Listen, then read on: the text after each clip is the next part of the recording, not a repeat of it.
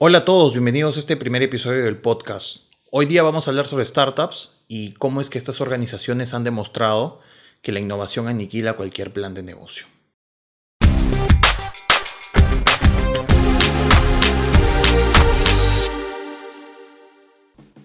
Comencemos hablando sobre algunas definiciones que tenemos que tener clarísimas. La primera es justamente saber diferenciar qué es innovación y qué es creatividad e investigación. ¿Por qué? Porque hay muchas personas que confunden estos términos. Piensan que creatividad, innovación e investigación son lo mismo y la verdad es que no es así. La creatividad como tal es la facilidad o la habilidad o la capacidad que tiene una persona para inventar o crear cosas. No necesariamente todo lo que se crea es innovación y hay que tener esto muy claro. Si bien es cierto, la creatividad es un muy buen primer paso para hacer innovación, no involucra todo lo que tiene que ver o todo lo que se tiene que hacer para innovar. Esto es muy importante, lo vamos a ver en un ratito. Y también es importante saber el concepto de investigación. Conozco muchos investigadores que dicen soy innovador porque invento cosas o creo cosas o descubro cosas. Y esto no es así. No confundamos la investigación con la innovación. La investigación como tal es justamente una actividad humana, es una actividad orientada a encontrar nuevo conocimiento. No importa cuánto cueste encontrar ese nuevo conocimiento. El fin último de la investigación es justamente encontrar nuevo conocimiento. Es por eso que de repente pueden ver por ahí encontrar proyectos que tienen un gran impacto a nivel científico, pero de repente no tienen esa proyección comercial que debería tener. Hoy en día hay mucho conocimiento, de hecho se pueden hacer muchas cosas en el laboratorio, pero todavía no podemos llevarlas al mercado, sobre todo eh, de forma tal que tenga un potencial comercial. Entonces, creatividad, facilidad para inventar cosas o crear cosas, investigación, capacidad o actividad orientada a encontrar nuevo conocimiento. Pero ¿qué es la innovación? Realmente, ¿qué es la innovación? Hay un montón, un montón de definiciones. El manual de Oslo, el tratado de tal, no sé qué, Sean Peder y un montón de autores. Pero todos apuntan a lo mismo, que básicamente es hacer cosas diferentes, ¿de acuerdo? Cosas de forma diferente, teniendo algún resultado. Esto es importantísimo. La definición que a mí más me gusta personalmente es la de Mohan Sawni. Mohan Sawni es un profesor del MIT que dice específicamente esto. La innovación es justamente la creación de valor para los clientes, el retorno financiero para la organización mediante el cambio creativo de algún aspecto del modelo de negocios o del sistema de negocios. Para tocar esta definición, vamos a comenzar por la última parte de la definición que nos dice mediante un cambio creativo. La innovación nace porque hay un cambio, porque implica realizar un cambio donde aplicamos algún tipo de creatividad en algún aspecto del sistema de negocio. ¿De acuerdo? Primera condición para que exista innovación. Segunda condición, tiene que generar retorno financiero para la organización. Y no necesariamente significa hacer mucho dinero. De repente, pues que ahorres costos, puede ser que aumentes eh, o dejes de perder dinero, puede ser de repente que aumentes el valor de la marca, etc. El retorno financiero tiene que darse de algún modo, hay muchas formas. Y tercero, la parte más importante es la creación de valor. Y aquí voy a ahondar un poquito más porque me encanta hablar de la generación de valor. El valor, y lo vamos a ver seguramente en otro episodio más a fondo, pero el valor específicamente es el impacto que tú generas con tu producto o con tu solución a los clientes a los que sirves. El impacto que generas con justamente tu producto o tu servicio o tu solución. Y después de muchas experiencias, muchas cosas, muchas vivencias y mucho, mucho mucha lectura, mucho estudio también, eh, pues he llegado a la conclusión de que la generación de valor se da por solamente dos cosas dos opciones para generar valor. Son las únicas que existen. Las demás pueden caer en alguna de estas dos formas. La primera es resolver un problema. ¿Resuelves un problema realmente? Y la segunda es atender una necesidad. O puede ser también la mezcla de ambas, ¿de acuerdo? Entonces, solamente se puede generar valor si tú resuelves un problema o atiendes una necesidad. No hay otra forma. Ahora, recapitulando un poco la definición de innovación, entonces, mediante algún cambio creativo, tú obtienes un retorno financiero porque tú generas valor a un segmento de clientes. Es decir, tú resuelves un problema o atiendes una necesidad a través de una solución. ¿De acuerdo? Pero lo más importante es entender que la generación de valor se da porque tú realmente resuelves un problema o atiendes una necesidad. Muy bien, entonces, ya que tenemos estas definiciones listas en la cabeza, todo esto se da en medio de algo que se llama incertidumbre. Hay demasiada incertidumbre. Cuando hacemos un proyecto o emprendemos eh, de forma innovadora, estamos sumergidos en un océano de incertidumbre. Por lo tanto, puede pasar cualquier cosa. ¿Por qué? Porque justamente la innovación está sumergida en un escenario de mucha incertidumbre. Es por eso que hacer un plan de negocios no funcionaría. Si queremos tener un emprendimiento innovador, hacer un plan de negocios no nos va a funcionar, va a ser una pérdida de tiempo, porque un plan de negocios viene de la administración tradicional de negocios. Y no digo que la administración tradicional o lo que enseñan las escuelas de negocio eh, esté mal, sino que no aplica o no es la mejor forma de justamente desarrollar un negocio innovador. Para ahondar un poco más en esto, en este tema de por qué un plan de negocios no, no funciona para un proyecto innovador, debo decirles que esto se debe a que el plan de negocio es una herramienta de la administración tradicional. ¿De dónde viene la administración tradicional o, la, o el conocimiento de negocios tradicionales? Para esto voy a remontarme un poco a la historia y es, muy importante saber de dónde viene todo esto. En el año 1600 más o menos, la compañía neerlandesa de las Indias operaba, que era una compañía que se dedicaba a trasladar mercadería y mercancías en barco.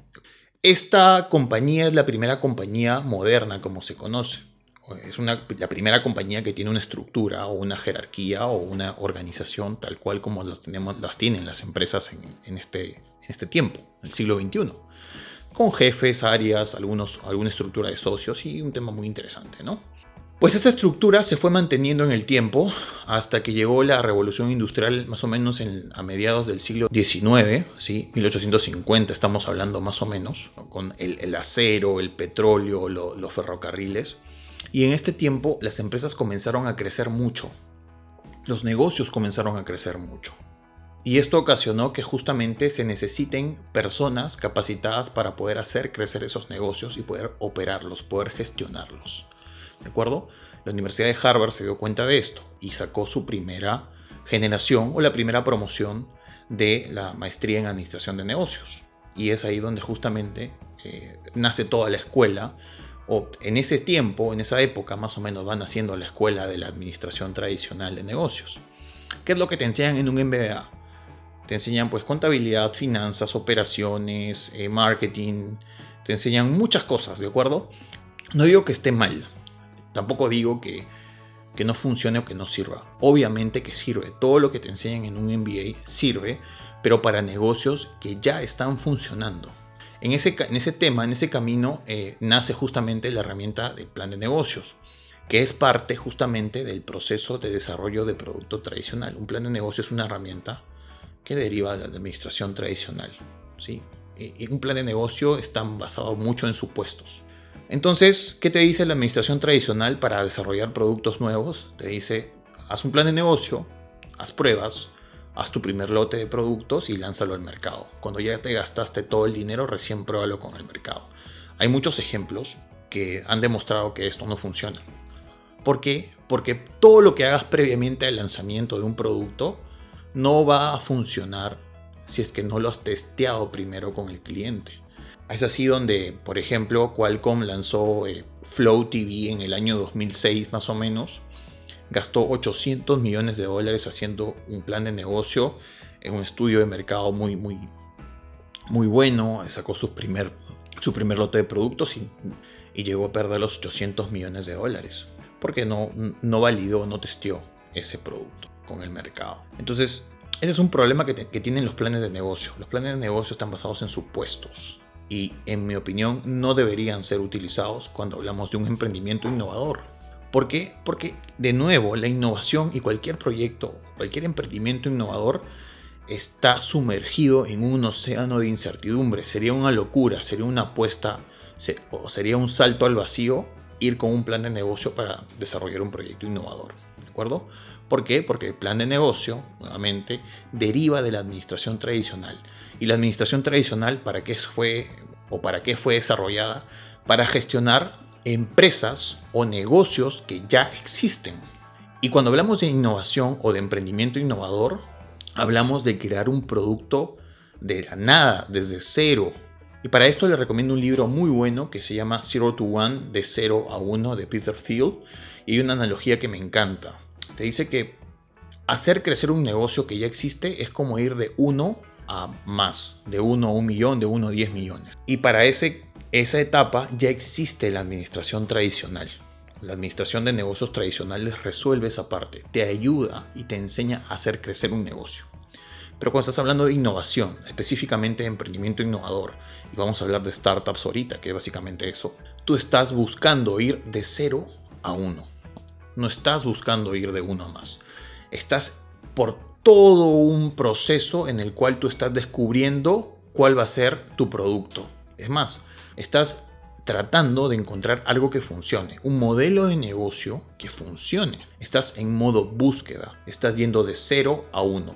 Y no es un camino en línea recta. Ese camino puede ser muy turbulento y puede tener muchas idas y venidas. Así que el plan de negocio nace justamente de la administración tradicional. Y si alguno de ustedes ha tenido la oportunidad de desarrollar un plan de negocio, se habrá dado cuenta que el plan de negocio trabaja con mucha información. Y cuando estás haciendo un proyecto innovador no tienes información, estás recién validando cosas. Y sería poco lógico hacer justamente un plan de negocio en ese escenario. Es por eso que existen diferentes metodologías para poder desarrollar emprendimientos desde cero, es decir, poder ir de cero a uno. Ese camino es muy apasionante, es muy bonito y hay que estar en modo búsqueda siempre.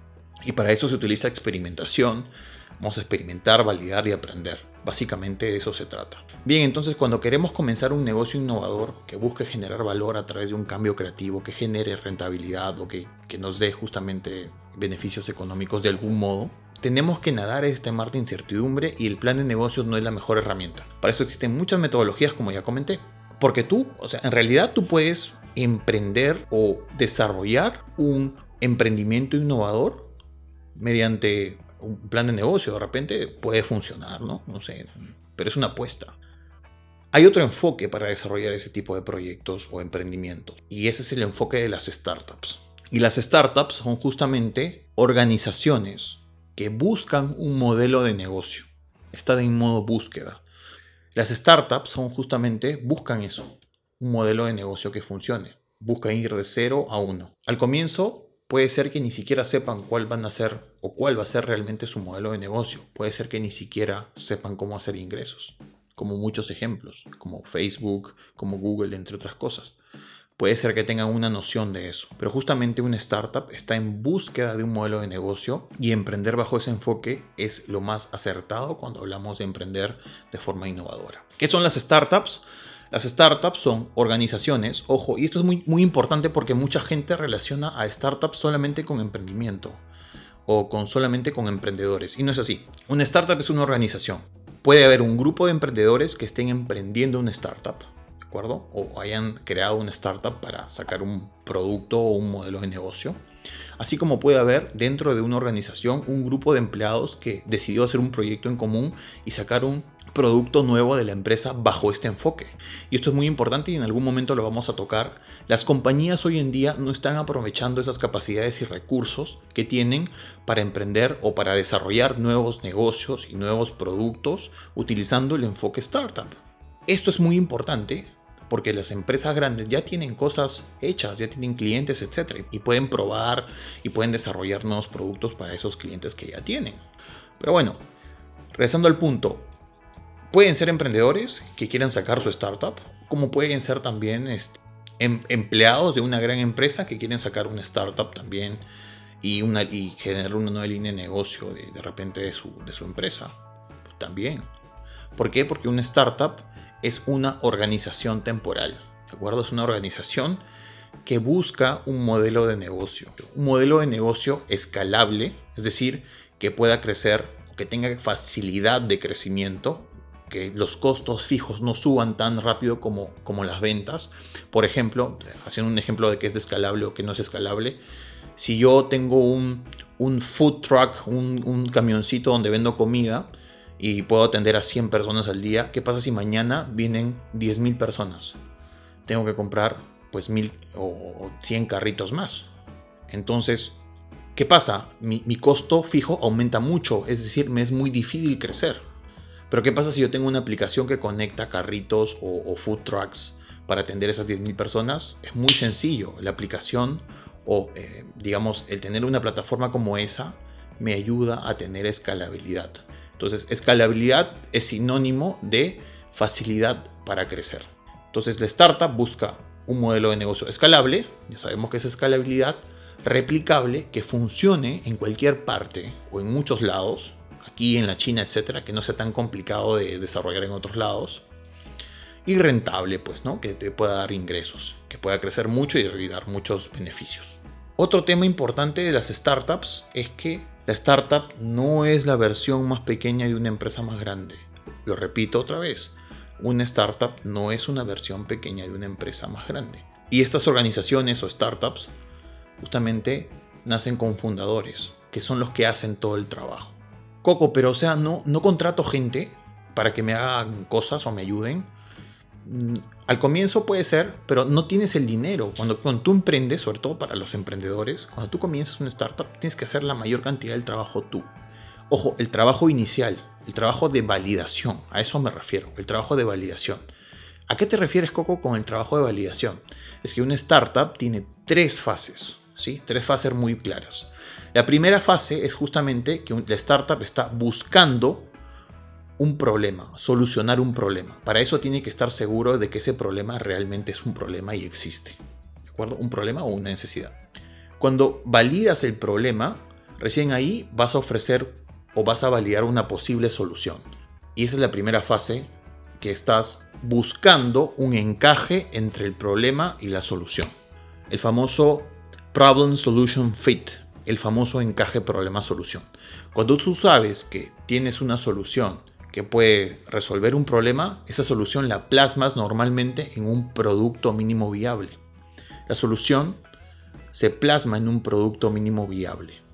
¿Qué es, un, es un producto mínimo viable? Vamos a hablar después en otro episodio también, pero un producto mínimo viable es tu producto con las características mínimas que te permite brindar valor.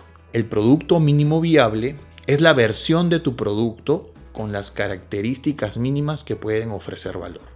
Entonces, primera fase, encaje, busco un problema, valido que ese problema exista, vamos a hablar mucho de eso, encuentro una solución o valido que exista una solución que encaje con ese problema y esa solución la plasmo en un producto mínimo viable, el cual este producto mínimo viable lo voy a ir testeando con el mercado y mejorando y mejorando y mejorando y mejorando para poder tener justamente buscar un mercado que quiera. O sea, que no solamente te compre tu papá, tu primo, tu tío, me dejo entender, que te compre gente que realmente tiene el problema o la necesidad. Cuando encuentra, esa es la fase más crítica de una startup, porque muchas startups mueren en este proceso. Cuando tú encuentras que tu producto tiene un mercado que, con el que hace encaje o con el que hace match, llegas a una fase o has cumplido con la fase de el encaje del producto con el mercado, el famoso Product Market Fit. La gran mayoría de startups mueren en este proceso. ¿Por qué? Porque a veces es muy complicado. Ya vamos a ver otras cosas por las cuales, o en otro podcast vamos a ver cuáles son las causas por las cuales las startups eh, mueren o fracasan, pero básicamente es porque a muchas de ellas no logran encontrar eh, este product market fit, este encaje del producto con el mercado. Y a veces es porque desde la primera fase eh, es porque no están bien enfocadas, de repente ni siquiera resuelven un problema. Y sucede muchas veces que viene gente con ideas locas que están en su cabeza solamente y no ha validado nada. No sabes ni siquiera si realmente validas o resuelves un problema o atiendes una necesidad. La primera pregunta que tienes que hacer, ¿realmente atiende un problema o una necesidad? Es importante saber eso, ¿ok?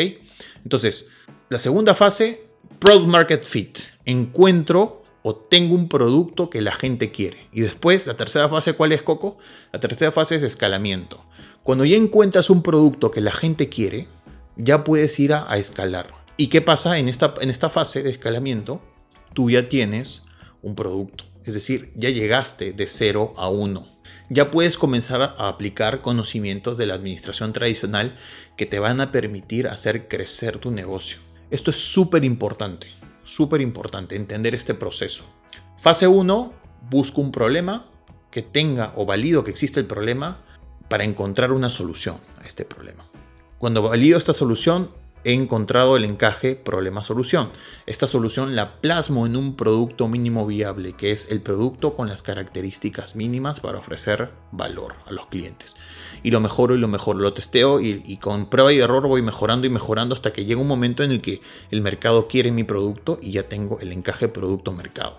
Y después de eso viene el escalamiento. Ya tengo un producto que la gente quiere, por lo tanto ya puedo aplicar los conceptos de administración tradicional y mi startup ya se vuelve una empresa o un negocio como tal. Ya comienzo a hacer procesos, comienzo a ver ventas, comienzo a contratar personas para ventas, mejor dicho, comienzo a crear las áreas, comienzo a formalizar muchas cosas, o más que formalizar, aterrizar varias cosas, procesos, áreas, procedimientos, entre otras cosas, ¿sí? Entonces, esta es la forma eh, como nosotros podemos emprender un, o em, tener, o empezar un emprendimiento innovador. Siempre me preguntan, hoy día estuve reunido con un amigo del colegio, un gran amigo, lo quiero mucho, este, y me dice, tengo un tema, yo quiero meter la innovación en mis negocios y no sé qué. Ok, ¿cuál es el problema que resuelves o cuál es la necesidad que atiendes? Siempre enfoquémonos en eso. Una vez que sepas eso, ya comienzas a ver justamente validar soluciones, entre otras cosas. Pero esto de la innovación, sobre todo aplicada al emprendimiento, se hace justamente cuando tú sabes que existe y tienes la certeza y has explorado el problema. Es por eso que siempre digo que las startups son el vivo ejemplo o el vivo testimonio de que la innovación mata cualquier plan de negocio. ¿Por qué? Porque el plan de negocio viene del enfoque tradicional. Muy bien, esto, eso sería todo por esta, este capítulo. Vamos a hablar más, ¿sí? Vamos a hablar más de startups, vamos a hablar de muchos temas. Eh, de hecho, ha sido un, capítulo introductorio porque me encanta hablar de ese tema. Así que si tienes algún comentario, si estás en Spotify, puedes entrar al canal de YouTube y puedes dejar justamente algún comentario sobre qué es lo que te gustaría ahondar. Eh, deja los comentarios, yo voy armando de acuerdo a lo que me vayan comentando y para mí es un gusto compartir estas cosas con ustedes, porque necesitamos más gente que esté en esto, más personas que conozcan sobre innovación. Latinoamérica, y por eso es que se llama el podcast así, Latinoamérica necesita más gente innovadora. Y esa es la misión de este canal y este podcast. Les mando un fuerte abrazo, yo soy Coco y nos vemos en el siguiente episodio.